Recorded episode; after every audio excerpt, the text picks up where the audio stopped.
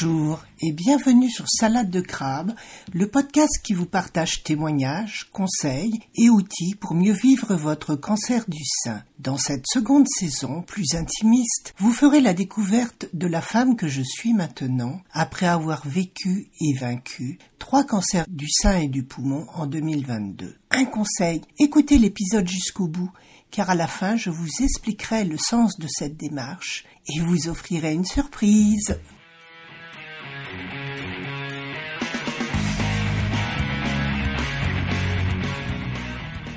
La vie te donne toujours ce que tu veux au fond de toi. La première fois que j'ai entendu cette phrase, je venais d'apprendre que mon poste fermait et j'étais dévasté. Après plusieurs années de travail quasi au SMIC et à plus d'une heure de route de chez moi, je m'étais enfin rapproché de mon domicile depuis plusieurs mois et je devais repartir. À cette nouvelle, annoncée par ma gestionnaire, je m'étais effondré en pleurs en disant Mais pourquoi ça m'arrive à moi? Pourquoi moi? Sa réponse, un peu sèche, me sidéra. Tu as posé la bonne question, tu es prête à entendre la bonne réponse. Parce que la vie t'apporte toujours ce que tu désires au fond de toi. Cette réponse me choqua au plus profond de mon être. Non, je ne désirais pas repartir travailler au loin, au gré du poste qui me serait attribué. Je me trouvais tellement bien là près de chez moi. Et c'est ce jour-là que débuta mon voyage conscient dans le vaste monde du développement personnel. Tous les midis, je déjeunais avec cette collègue, et pendant les mois qui suivirent, elle fit mon éducation spirituelle, en commençant par un conseil ou plutôt un précepte que jamais je n'oubliais et que je vous transmets à mon tour. Quoi que l'on te dise ou t'enseigne, regarde au fond de toi si c'est juste. En rajoutant, même si c'est moi qui te le dis, car au fond de toi, il faut que cela résonne avec ton être, et surtout avec tes valeurs profondes. Car il existe tellement de personnes qui veulent prendre l'ascendant, le pouvoir sur les autres, et devenir des gourous. Pourquoi? Pour flatter leur égout ou soigner leurs blessures.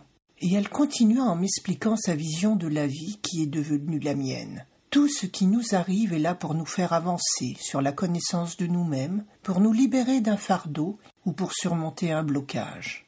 Et je me suis aperçu, tant par mon expérience personnelle qu'en regardant celle d'autres personnes, qu'un type d'épreuve se présente toujours plusieurs fois si nous refusons de l'affronter, et que chaque nouvelle itération est plus violente et plus destructrice que la précédente.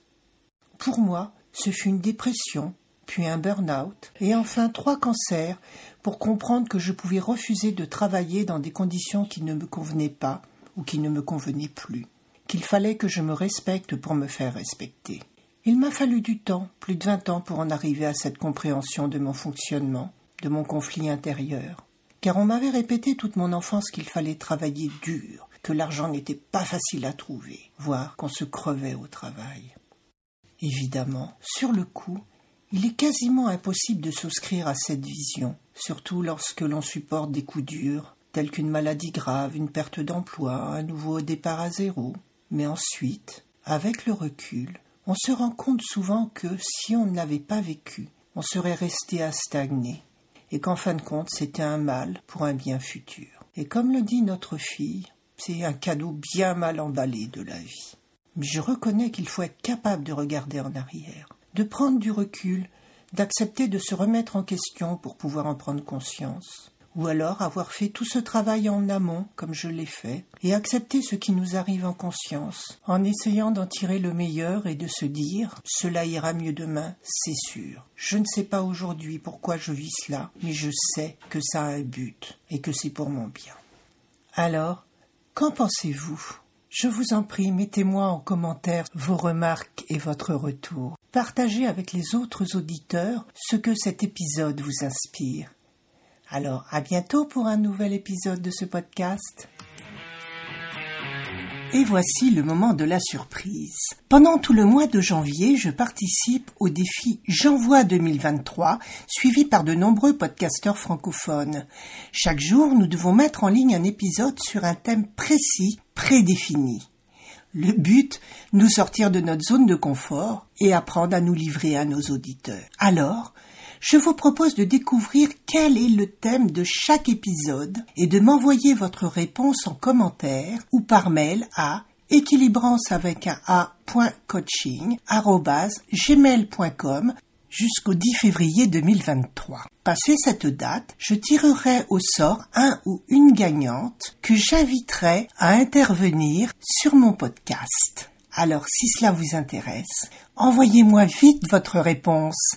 À bientôt. J'envoie 2023. J'envoie 2023. J'envoie 2023. J'envoie 2023. J'envoie 2023. J'envoie 2023. J'envoie 2023. J'envoie 2023. J'envoie 2023.